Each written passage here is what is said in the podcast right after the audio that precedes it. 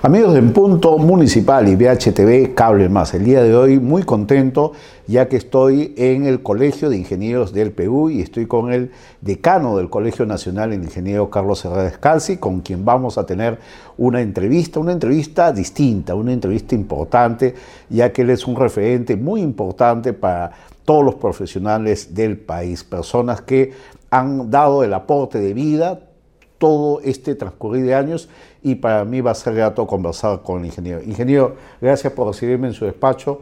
Muy buenas tardes para En Punto Municipal. Este, muy buenas tardes, este, muchas gracias por su visita. Eh, eh, me, siento muy honrado con ella. Y, sí creo que es, es este, distinto hacerlo en vivo que hacerlo por Zoom, aunque ya nos hemos eh, familiarizado. Acostumbrado. Así es, ingeniero. Eh, bueno, era justo y necesario, quiero comenzar así, entrevistarlo a usted en estos momentos, en estos momentos donde la crisis de valores ha decaído, ha decaído el tema de los valores, Usted es un hombre estudioso, un hombre muy inteligente, que ha dado mucho en nuestro país. Hay que recordar a toda la televidencia, a todos los televidentes, que usted ha sido dos veces decano nacional del Colegio de Ingenieros, ha sido ministro eh, en varios gobiernos, ha, tenido, ha sido parte de nuestra política, pero siempre con el tema de la educación. Y eso es muy importante destacar, ingeniero. Primero, eh, eh, hablar un poco de, la situación que vivimos. Sabemos que eh, los colegios profesionales muchas veces no quieren entrar a estos temas, ya que ellos manejan otras situaciones, pero su voz es autorizada, ingeniero Carlos Herrera, para que de alguna manera usted nos, nos cuente cómo ve nuestro país después de esta turbulencia que no acaba todavía. Sí, yo, yo lo veo un momento muy difícil, en una situación... Este, eh, muy difícil. Eh, tenemos un gobierno eh, donde desde la propia cabeza pues no hay una destreza en la construcción del país, ¿no? Su, su currículum, su hoja de vida ha sido para desarrollar este, actividades diferentes y para conducir un país se requiere tener muy claras algunas ideas. Entonces sí, y, la claridad en esas ideas es este, fundamental. Pensaba hace unos días, escuché una frase, eh, se, ha, adjetivizado, se ha dicho que se ha humanizado, ¿no es cierto? El humanizarse lo han tomado como lo que no debe ser. Y yo estaba recordando un pasaje en el, dentro del primer año, los seis primeros meses del gobierno de Ollantumala, cuando él había llegado al, gobierno y este, había una reunión, una cumbre de presidentes. Esto se realizó en Hawái, si, si mal no recuerdo, pero justo en esos momentos se estaban dando las crisis acá en el país, este, las protestas especialmente contra la minería, que era fruto de una renegociación que se había hecho, se había llegado a un acuerdo y posiblemente eso era lo que no, no, no era lo que querían distintos sectores de la población. Entonces, estando él allá, recibió halagos y felicitaciones de otros mandatarios por la buena situación económica del Perú. Y creo que finalmente se dio cuenta de que el sistema económico del Perú, que el régimen económico del Perú no era tan malo. Y eso es lo que algunas personas quieren tratar de no decirlo, ¿sí? Siempre en nuestro programa hemos visto de que nuestro país se ha mantenido económicamente si no nos estuviésemos eh, resistiendo todos estos problemas. Y esto no solo desde el gobierno de Viviente Mala, sino desde hace claro, desde mucho, atrás. Desde claro, desde muy atrás, sí. Claro, eh, no, no, le digo que él lo hizo, ¿no? Mm. Le digo que cuando él llegó y llegó con la idea de hacer muchísimos cambios, se dio cuenta que era una cosa que por lo menos en el tema del económico, de la generación de riqueza, funcionaba bien. o sea, no había necesidad del cambio de ruta, como... Claro, y en el tema comparativo, contra otros países, lo estaba escuchando no de gente que tenía al costado, que tenía un interés en decirle algo, ¿no? sino de mandatarios de otros países que miraban bajo otro esquema. Y entonces eh, creo que eso le influyó mucho en su giro. Eh, y en lo que siguió este, eh, para adelante. Y finalmente, en su gobierno se hizo muchas reformas sociales. Todos estos Justo programas. Justo de los programas sociales y me lo dijeron en la mañana y lo reconocieron que fue en el gobierno de Viento Malo. Claro, y, y, todos estos programas que fueron criticados antes del gobierno han sido mantenidos incluso por un gobierno que, eh, que ideológicamente sería diametralmente opuesto, que era este, el de Pedro Pablo Kuczynski. Entonces, ellos han mantenido y todos ellos han mantenido. Miren, las últimas elecciones, este, eh, Keiko Fujimori, eh, este, con el consejo de quien era su consejero económico, ¿no? el doctor Carranza, planteaba lo mismo, ¿no? y, y, y planteaba inclusive volverlos más intensivos porque lo necesitaba como una forma del rescate económico de devolver la capacidad de compra a la gente, porque para que la economía funcione no solamente se eh, requiere oferta, se requiere sobre todo demanda. demanda. ¿no? Entonces, este, el tema de lo que planteó Ollantumal en su gobierno creo que no fue tan malo finalmente. ¿no? Entonces, posiblemente no se hicieron varias reformas que tendrían que haberse hecho, seguramente que debieron haberse hecho, pero por lo menos se mantuvo la línea económica. Ahora el Perú económicamente debería estar en el mejor de los momentos, eh, porque este periodo coincide con lo que ha sido siempre lo fuerte para el Perú, ha sido la, eh, subida de las materias eh, primas. Entonces, cada vez que ha habido incremento de los precios en las materias primas, le ha ido bien al Perú, porque el Perú ha sido siempre un exportador de materias primas y la exportación de materias primas ha sido el fuerte de su economía, ¿no?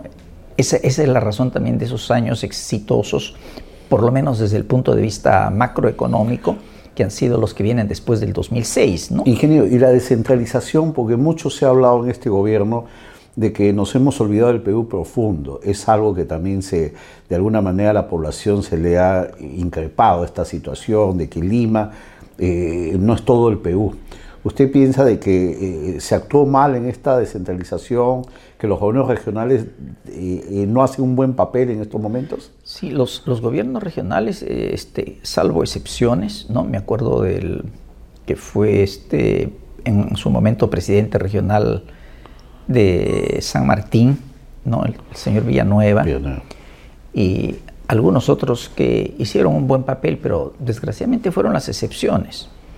Eh, en la gran mayoría, los resultados han sido obras sin concluir y una corrupción profunda. ¿No estaban preparados para este cargo tan, tan importante? No, este, con los gobiernos regionales se les ha transferido poder y dinero, pero siempre se han encargado de culpar de sus males a Lima. Y como hasta el siglo pasado, digamos, cualquier daño o cualquier cosa que no funcionaba era Lima, el reclamo era para Lima, aquí también los reclamos han sido, sí, siguen siendo hechos a Lima. Ellos reciben el dinero, tienen la capacidad, digamos, la capacidad en el sentido de la potestad y de las facultades para poderlo hacer. Lo que no tienen es la capacidad de organización. ¿O cree que ha habido corrupción? Que también es un tema importante. Por supuesto, la corrupción ha sido quizás el, el tema más importante. Y ahí vamos Porque al tema... Dinero ha habido y bastante. Si no, mire Ancash, mire Cusco. Ancash con Antamina, Cusco con Camisea. Cusco no solamente tiene Camisea, ¿no? sino tiene también este, los este, proyectos mineros que le Pero ese dinero a Cusco. no se veía reflejado en la población. El presidente Castillo habló en campaña de que, y Keiko Fujimori también, de que esto llegue directamente a la población. ¿Usted cree que esto puede hacer porque fácil es hablarlo, pero eh, porque se habla mucho de, de, de, la minería y que esto puede cambiar nuestro país. O sea, yo, yo, yo no soy partidario de que el dinero vaya directamente a la población, que la población la reciba que sea un regalo como dinero, no, no, no. Me, pare, me, parece que no.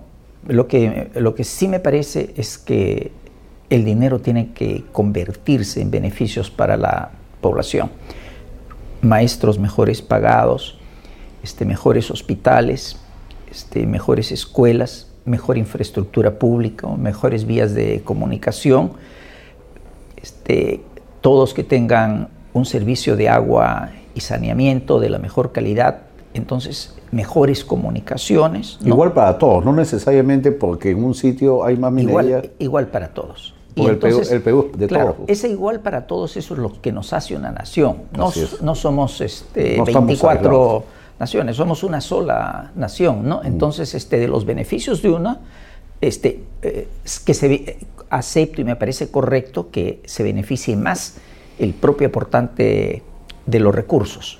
Mm. Pero eso no significa que los demás no se benefician. Entonces de ahí debería salir una parte para, para los demás. Es lo que se podría haber hecho con, con Camisea.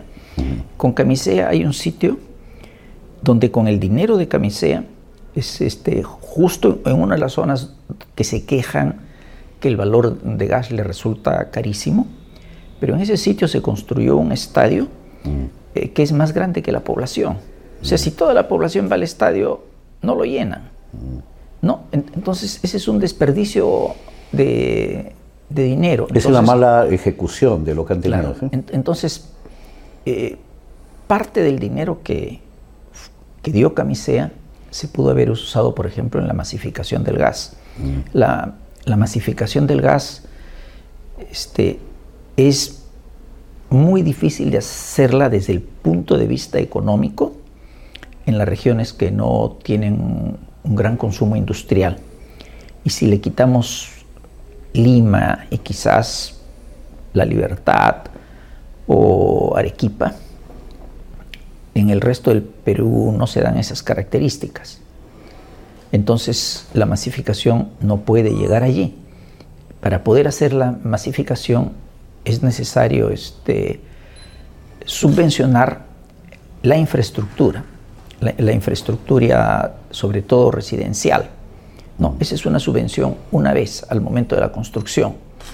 Eso permite bajar las tarifas sustancialmente, que tengan Primero, que dejen de consumir GLP, lo cual es bueno para el país, mm. para el país porque se vuelve menos dependiente de los derivados del petróleo. ¿En qué porcentaje tenemos el gas, eh, el gas en las conexiones de las casas? Es muy poco. Es, es muy poco. Casi todo es Lima. Mm. Lima está hoy día más o menos en el 50%. ¿A 50 todavía? Sí, Lima está en el 50% y y Lima podrá aumentar, digamos, otro 20, 30% adicional en los próximos eh, cinco años. Ir más, más lejos de eso ya va a ser difícil. Entonces el problema no es Lima.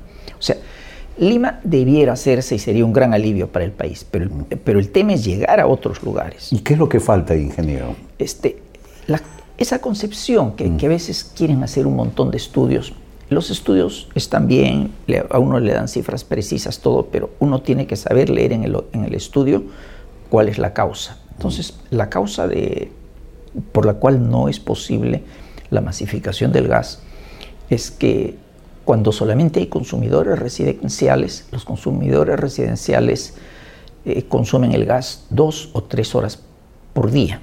Mm. Entonces, de 24 horas al día, solamente usan dos o tres. Se pierde el costo trasladado al producto es muy alto, porque en la industria se usa las 24 horas. entonces, eh, en, las, en, la industria se usa entre 8 y 12 veces más que en el sector residencial. Eso permite eh, amortizar muy rápidamente el costo de la inversión, cosa que no se puede hacer en el sector residencial. Entonces, en el sector residencial hay que ayudar con el costo de la inversión poniendo o intereses muy bajos, se puede poner interés cero, ¿no? O asumiendo el costo de una parte de la, de la red, ¿no? Y como le digo, es un subsidio, pero es un subsidio de una vez, no como ahora que es un subsidio permanente del GLP y que va a seguir mientras la situación es como una bomba de tiempo, en cualquier momento esto se puede escapar y vuelve a subir el precio del gas. Eh, claro, es, es, este, no sé, pues no es como que una persona está anémica. Mm usted lo que hace es le hace una transfusión de sangre y le vuelve a hacer otra transfusión. así, así. Pero, pero no lo puede hacer eternamente. Mm. ¿No? Y la levanta porque es una sangre, pero son glóbulos rojos que no ha generado su cuerpo. Lo que necesita es que su propio cuerpo genere, o sea, se necesita combatir el origen de la anemia. No solamente este, darle una transfusión, no, la transfusión la puede hacer al comienzo para salvar el problema y por un tiempo, pero luego tiene que buscar que recupere. Mucha inteligencia falta, ingeniero. Y el tema del planeamiento, nosotros en nuestro país eh, tenemos este tema de prever las cosas, no lo tenemos muy claro. Y voy al tema del oxígeno. En esta última pandemia han habido muchas muertes. Hasta ahorita no podemos de alguna manera eh, eh, ver quién tuvo la culpa, porque hubo muchos errores. Y el tema del oxígeno, le decía, y usted como ingeniero, habían estos problemas de la falta de, oxígeno, de, estas donaciones que también la empresa privada, usted también colaboró en todos estos temas.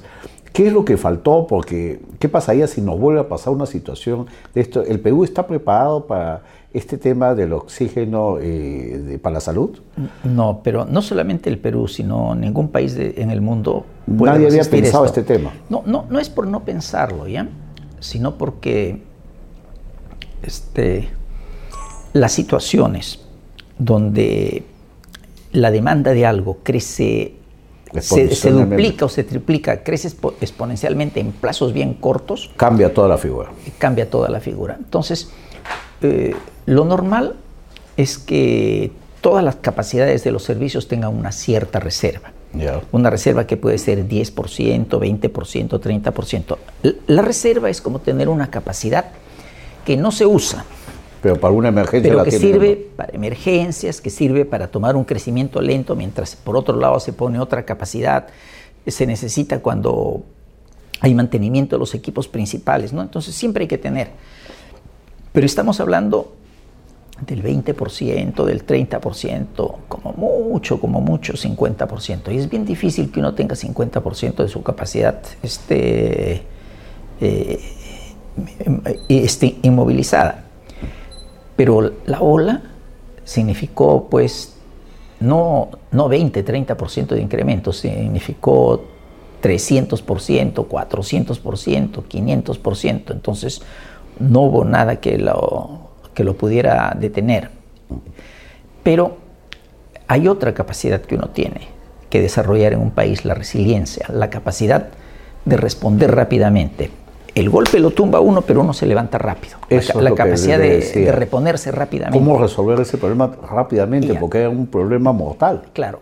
Cuando uno no tiene que tener la capacidad total porque sería capacidad ociosa, pero sí tiene que haber pensado cómo se va a reponer este, rápidamente. Y el Perú no tenía el problema estructurado. Lo que vimos nosotros del oxígeno es que las, las necesidades de pureza de oxígeno, por ejemplo, se levantaron en un momento y se levantaron para cortarle el acceso a otra tecnología. Ya. Inicialmente la única manera de hacerlo era producirlo en gran escala. Entonces el proveedor en, gran escala entregaba el oxígeno y lo distribuía. En el caso, de, en el caso del Perú, pues ese oxígeno se concentraba de repente en Lima, en algunos sitios, y de aquí tenía que hacer un largo viaje. En Lima no, porque está local, pero ir más allá de Lima es un largo viaje. Las carreteras del Perú son difíciles, este, ahora están congestionadas. Entonces, este, mucho más caro resultaba el transporte que el oxígeno mismo. Pero se mantenía así como un negocio. Cuando apareció la posibilidad de desarrollar oxígeno que cumplía con las especificaciones eh, médicas, en escalas mucho más pequeños, lo natural, lo normal en el Perú era quedarse con el distribuidor grande para la gran ciudad o con sus propios distribuidores para las grandes ciudades y a los demás darles este, pequeñas capacidades. Mm tener un buen programa de mantenimiento. Uno cuando compra una máquina tiene que comprar la máquina, los repuestos, las condiciones o los, repuestos, o sea, uno tiene que comprar el ciclo de vida completo, no solamente la máquina para asegurarse que eso funcione. Y, hubiera sido mucho más económico. Mm. Pero... Hubo mucho desorden, ¿sí? No, yo creo que hubo mala intención.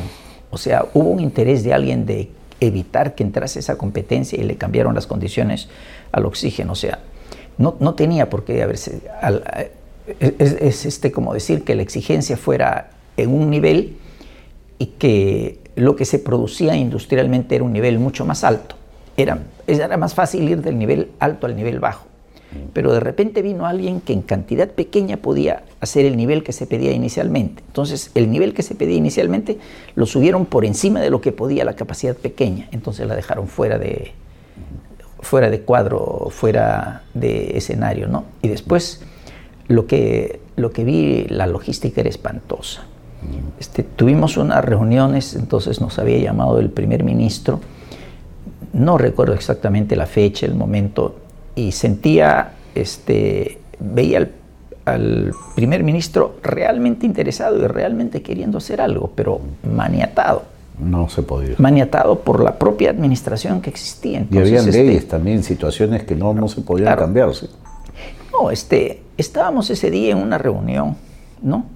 Entonces la siguiente reunión, yo pensé, la siguiente reunión sería en la tarde o dentro de dos horas que alguien descanse, que las personas... Pues. Estamos, estamos hablando de las vidas de las personas que se estaban yendo, ¿no? Y yo les decía, no necesitamos reuniones físicas, hagámosla vía Zoom, mm. porque simplemente lo que hay que hacer es llamar a los propietarios, a los que gerencian las empresas y pedirles una reunión y conversar con sus técnicos y entonces sabemos vía la reunión qué es lo que pueden, cuánto pueden, cuánto pueden. Estábamos a viernes y, por ejemplo, la siguiente reunión era el martes o el miércoles. Para mí eso era inexplicable. En el mundo privado eso no existe. o sea, si usted tiene una emergencia, la siguiente reunión es en la siguiente hora.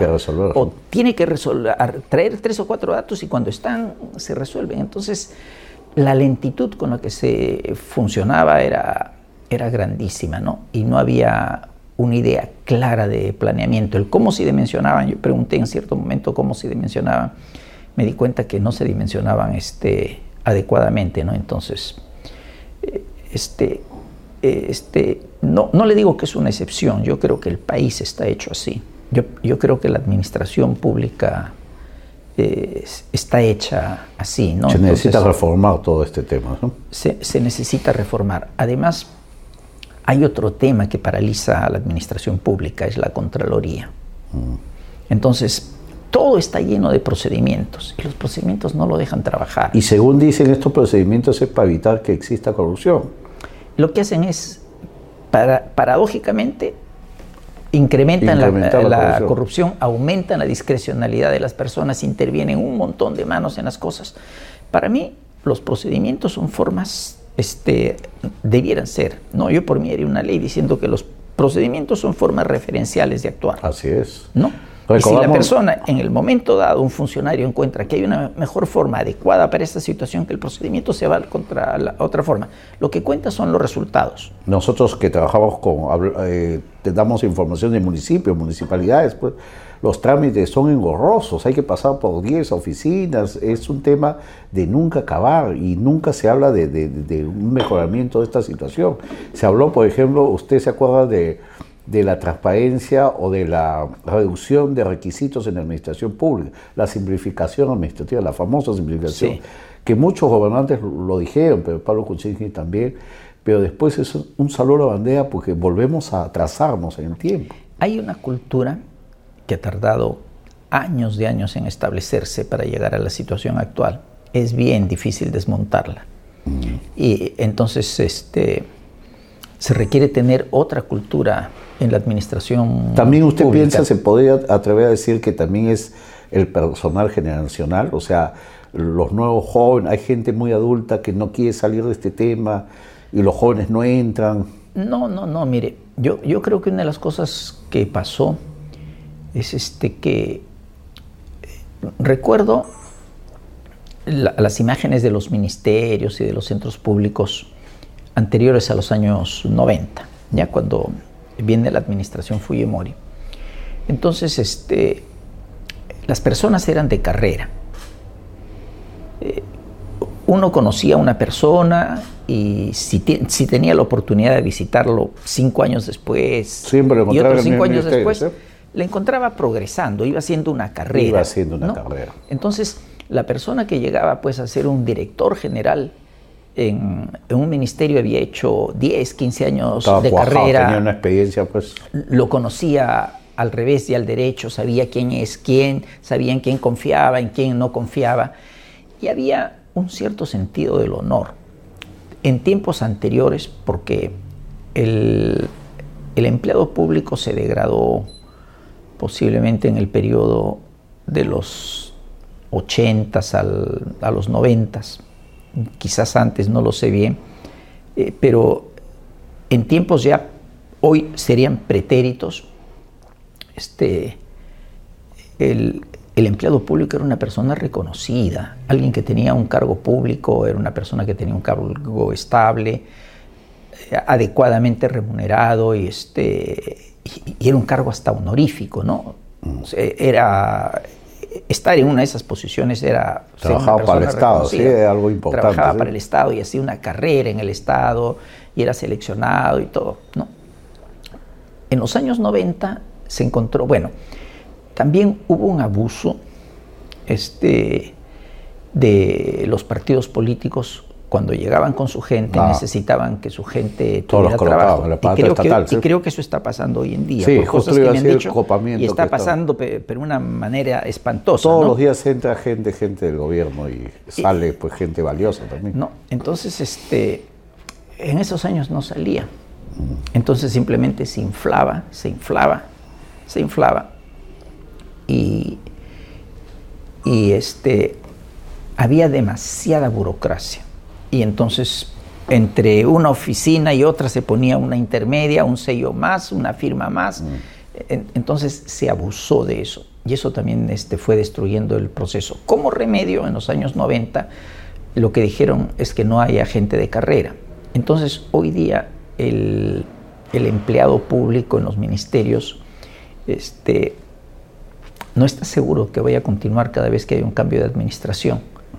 Entonces no se identifica, no se fideliza con, con su institución.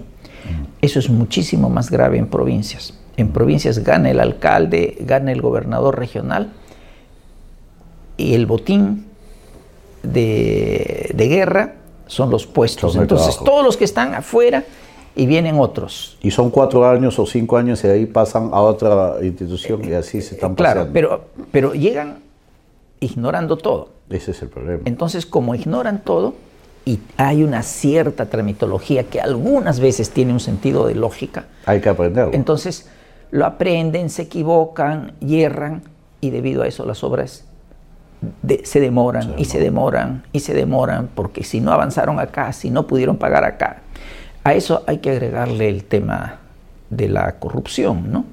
Este, se mira la corrupción en la cabeza muchas veces. Este, hemos tenido presidentes presos.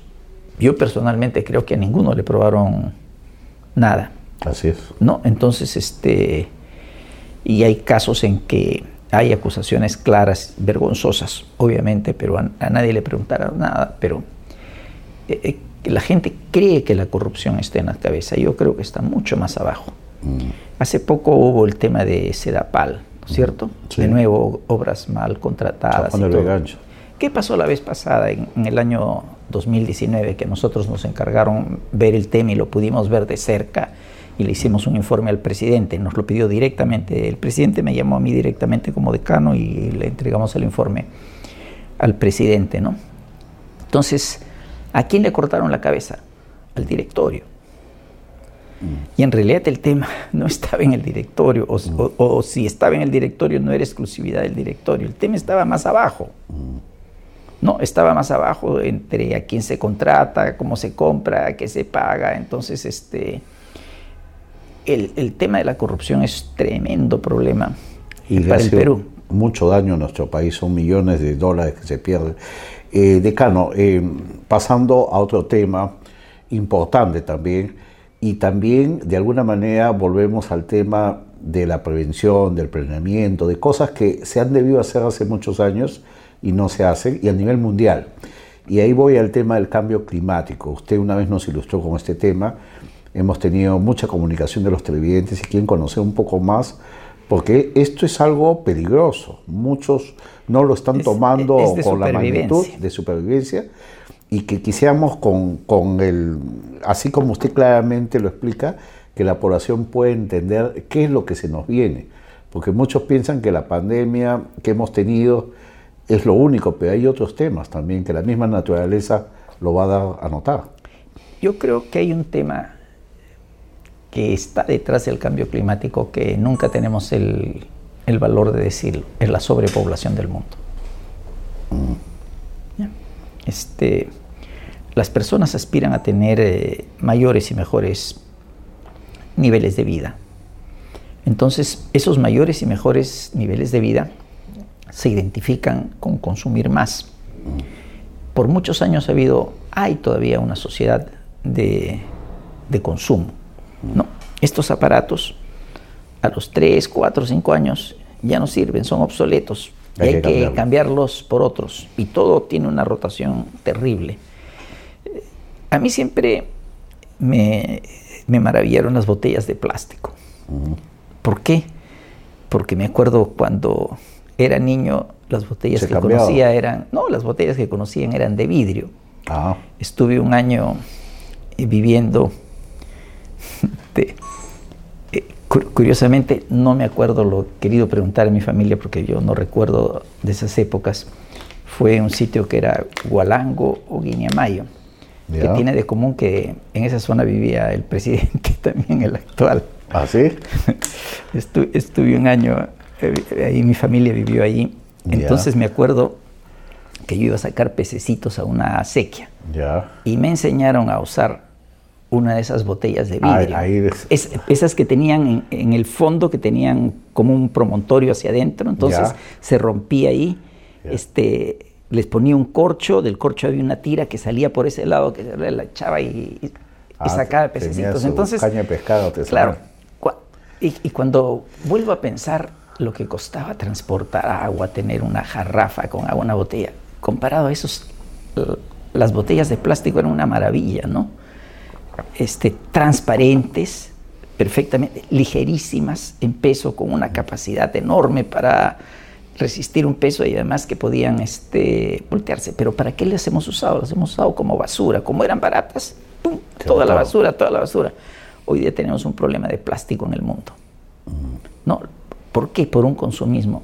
Junto con el plástico debimos haber, debió haber nacido el reciclaje, pero lo que se quería era usar más petróleo, sacar más petróleo, aumentar la demanda.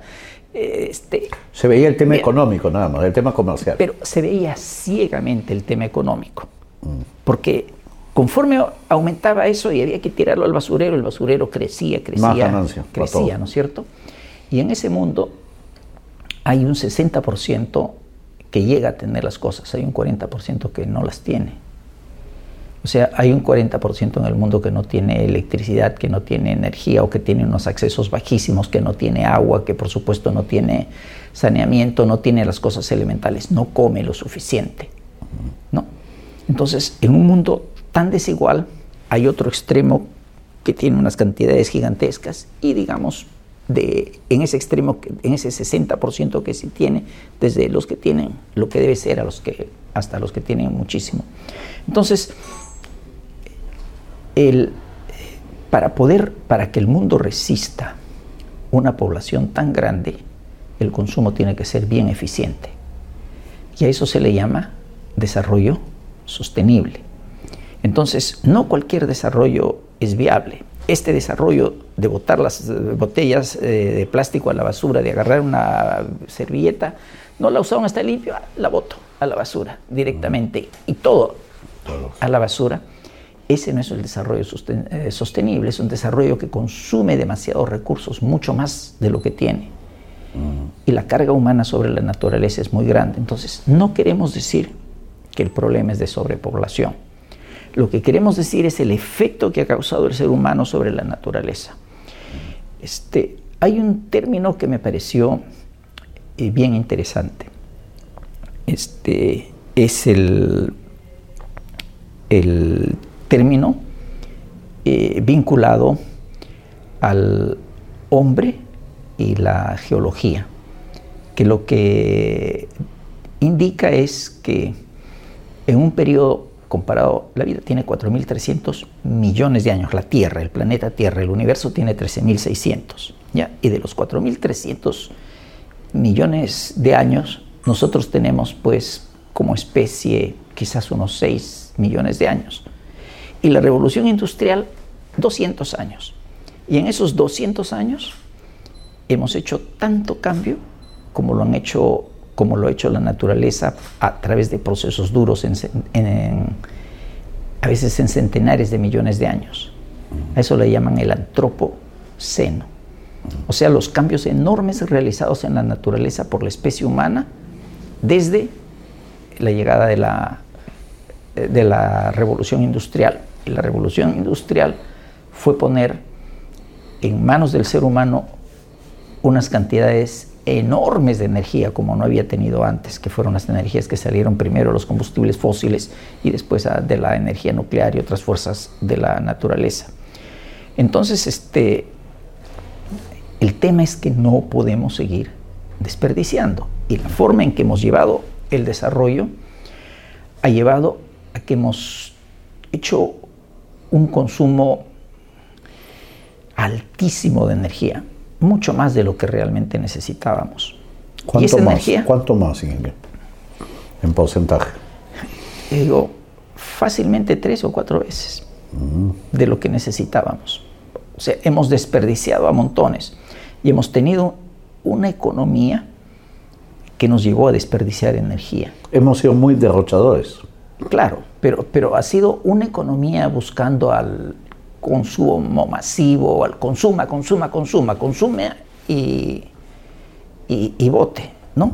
Ha habido tiempos en que, no sé si sea actualmente en los hogares americanos, por ejemplo, se compraba carne, se tenía carne en buena cantidad y de buena calidad y se olvidaban, no la comían por algún tiempo a la basura. No.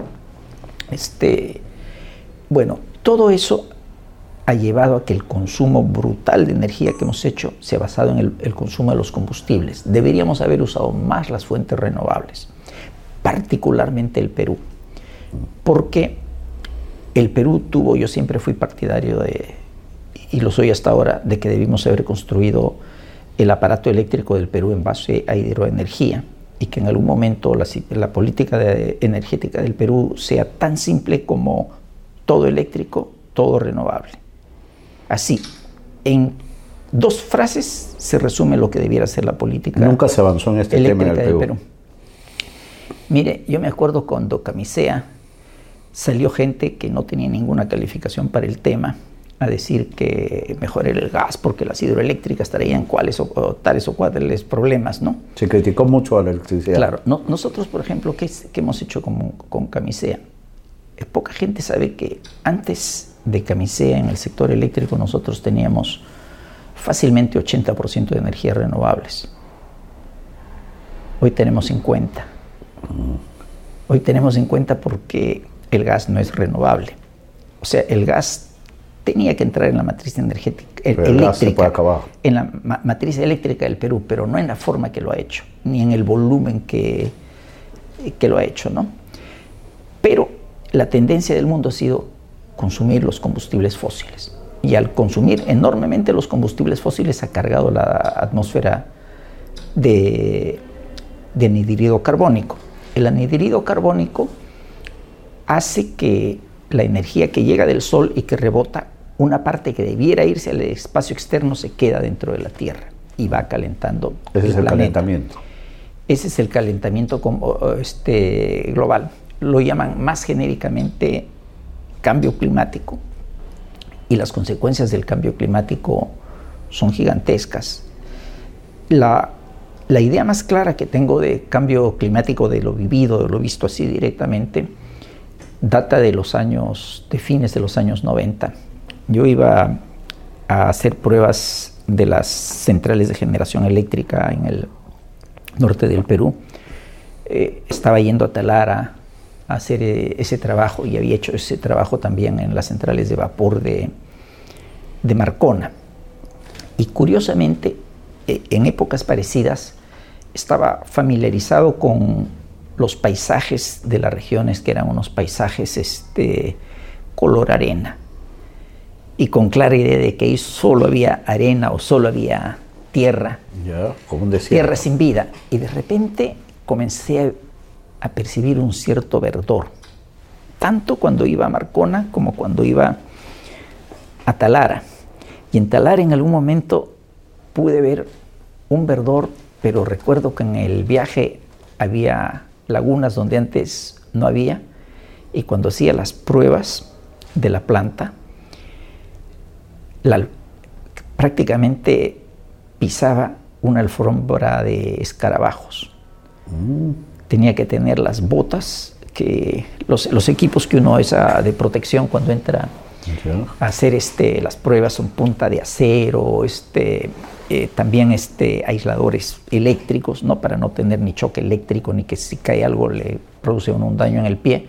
Entonces eran zapatos bien fuertes y los escarabajos crujían porque no había forma de evitarlos, era como una, era una alfombra y me di cuenta cómo cambia la naturaleza y que el cambio es bien profundo. No solamente es un asunto de que se caliente el ambiente, ya hay cambios en la vida.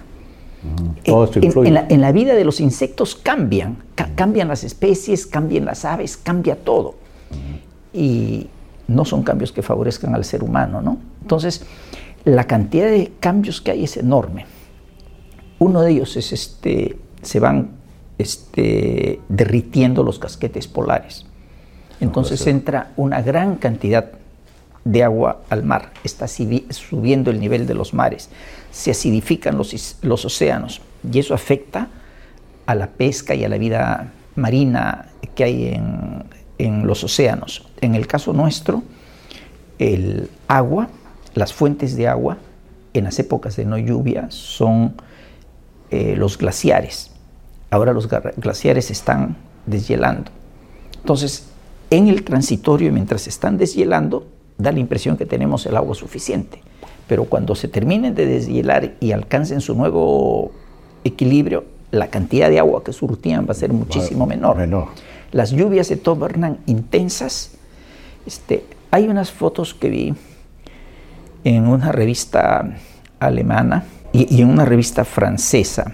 Son fotos impresionantes de las lluvias que cayeron sobre Bélgica y Alemania y y toda la destrucción que causaron. Las lluvias únicamente. ¿Por qué? Porque esa es otra de las eh, cosas que, que, que, suceden, ¿no? Lluvias mucho más intensas durante poco tiempo y después sequía. Mm. Entonces, el, el panorama es terrible. ¿Nos podemos quedar sin agua? Sí, claro. Entonces, allí es cuando viene la visión de largo plazo. Estamos entrando a ese ciclo. Por eso es que lo que tenga que hacer sobre energía es de nuevo importante, que se haga sobre hidroeléctricas, que se tenga reservorios, que los reservorios van a ser principalmente para surtir de agua. ¿Tendría que ser a nivel mundial ingeniero o nosotros podemos empezar? O sea, nosotros tenemos que bailar con nuestro pañuelo. Primero nosotros no vamos a poder cambiar el cambio climático. Aunque quisiéramos hacer milagros como país, somos muy pequeños. Somos muy pequeños. Somos 33 millones, de 7.500, 7.700 millones de personas que hay en el mundo. O sea, somos nada. Si desaparecemos ni siquiera se dan cuenta. Nuestro país tiene una, eh, unos retos geográficos gigantes, tiene una diversidad enorme. Y tenemos a la población puesta en la costa. 60-70% de la población está en la costa. Y si bien a nivel de país tenemos una gran cantidad de agua, 98%, 98, 98 y medio de esa agua se va a la cuenca de se va al Atlántico, porque está en, la zona del Amazonas. Y lo que queda para la costa es 2%, a veces menos del 2%, porque hay otra muy pequeña fracción que va para la, para la cuenca del Titicaca. Entonces es necesario usar bien el agua, es necesario ser eficiente en el la ingeniería va a ayudar mucho. La ingeniería va a ayudar mucho en estos temas. Sí, con, con la ingeniería se, se, puede, pero hay que tener buena ingeniería, hay que saberlo hacer, hay que saberlo hacer con suficiente anticipación. A mí me parece, por ejemplo, yo desde ahora plantearía que debiéramos tener eh, reciclaje de agua en toda la costa. Y, de, y de paso dejamos de echar agua sucia al mar, que también estamos haciéndole eh, daño, daño al mar, ¿no? Entonces, todas estas cosas se tienen que ver con suficiente anticipación. Y los rellenos sanitarios, ingeniero, es otro tema que también hablábamos, el déficit de rellenos sanitarios que hay a nivel nacional. Sí, ese es otro... ¿Qué hacer con la basura? ¿sí? Algo que parece absurdo. Hay sistemas de tratamiento de basura. He visto hará cosa de un año me preguntaron eh, de una de una empresa extranjera, incluso me mandaron los proyectos. Tienen proyectos para eh, tratamiento de, de basura. En el Perú y en todo el mundo es fundamental el capital privado. Lo que uno tiene que hacer es darle las condiciones al capital privado para que tenga una, una rentabilidad suficiente. Entonces uno le da una rentabilidad suficiente para el tema de basura y ellos se encargan de... Hay que poner simplemente las reglas de juego estabilidad jurídica, correctas, sí. Y eso va exactamente en la, eh, en la dirección opuesta, o sea, la flecha está en la dirección opuesta a lo que se está planteando hoy en día. Mm. Este, ¿Cuál es la garantía para que eso funcione? Es la Constitución. La Constitución. No, o sea, la Constitución puede tener cambios, sí, hay cosas que hay que ajustar, sí, pero no las, las cosas vitales. No, entonces lo que representa para el modelo, se quiere ir por un modelo de inversión estatal que no tiene mucho sentido. Este, a mí me hubiera gustado ver un Petroperú fortalecido, etcétera, pero me indigna cuando veo que esa refinería, lo que ha costado esa refinería, ¿no? Mm. Y, y, además veo pues este, que no son las administraciones profesionales las que perduran ahí en el tiempo, sino que llega nueva gente, llega nueva gente. Entonces, este, el tema de los problemas de Lima, si Lima no se quiere quedar sin agua y si Lima no quiere tener problemas con agua, lo mejor sería privatizar el servicio de agua en Lima. Sería lo mejor, ¿sí?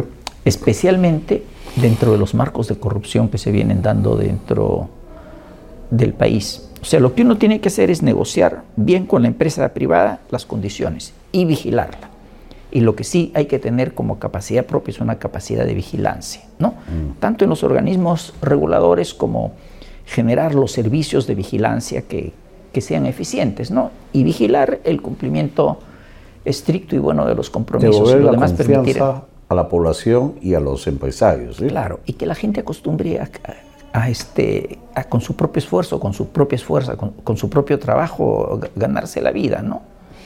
Eh, ¿Cómo cambiar la mentalidad de la población? También, porque usted hablaba de, este cambio climático comenzar en nuestro país, pero la población, eh, la, población del día a día. Este, es, es difícil y yo comprendo a la población del día a día y comprendo las cosas que se han hecho porque al Perú le ha faltado una clase de dirigente. Este, eh, recuerdo siempre la parábola de los talentos, ¿no? que dice que aquel, no es que las obligaciones de todas las personas sean iguales, hablo de las obligaciones sociales, no de las obligaciones individuales. El que tiene más talentos tiene mayores obligaciones, ¿no? Eso, eso, viene del Nuevo Testamento. Entonces, este, no lo toman el aspecto religioso, ¿no? Este, sin tener que tocar en ningún sentido el aspecto religioso, voy al aspecto filosófico, el sentido de, sociedad.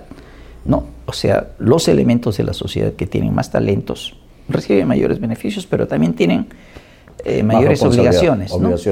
Este, yo hice una pequeña empresa muchos años atrás y al poco tiempo me di cuenta que ya no era responsable solamente por mi familia, mm. sino también era responsable por las familias de las personas que trabajaban para mí. Entonces, ese es un tema de conciencia. De conciencia. Yo siento que ese tema de conciencia no ha sido este, cabalmente tomado. Bien recibido. Por, no, cabalmente tomado por la, por la gran clase empresarial en el Perú. Mm. La diferencia entre Perú y Chile es que Chile tiene una clase empresarial que piensa en Chile y la del Perú no tanto como la de Chile. Más nacionalismo no falta. No, no sobra nacionalismo. No es, no es un problema de, de, no de nacionalismo, es hacer. Es la conciencia de que uno ya responde no solamente por su familia, sino que por montones de familias, que tiene que hacer cosas por las familias. Entonces, este, yo creo que ha habido abuso y, y lo que vivimos hoy en día es la respuesta al abuso. Y la respuesta al abuso nos puede llevar al abismo. Me quedo con esa palabra, ingeniero. Quiero agradecerle su presencia. Eh, va a ser muy mm, eh, fructífera esta entrevista, este reportaje, vamos a transmitirlo, vamos a retransmitirlo. Yo pienso que la población va a recordar sus palabras y este mensaje que queremos dar a la población. Bueno, van a haber más entrevistas, pero siempre es bueno. No, ha, sido, ha sido muy grato conversar. Siempre, es bueno. además con libertad. Así es, siempre es bueno tener. Ojalá no tengamos alguna vez que mejorar la libertad. No, eso es lo que. Y la libertad de expresarse. Eso es lo que todavía tenemos y eso es lo que agradecemos a Dios. Eso es lo más importante. Muchas gracias, ingeniero. Muchísimas gracias por su visita. Hemos estado con el ingeniero Carlos Herrera Descalzi, decano del Colegio Nacional del Perú.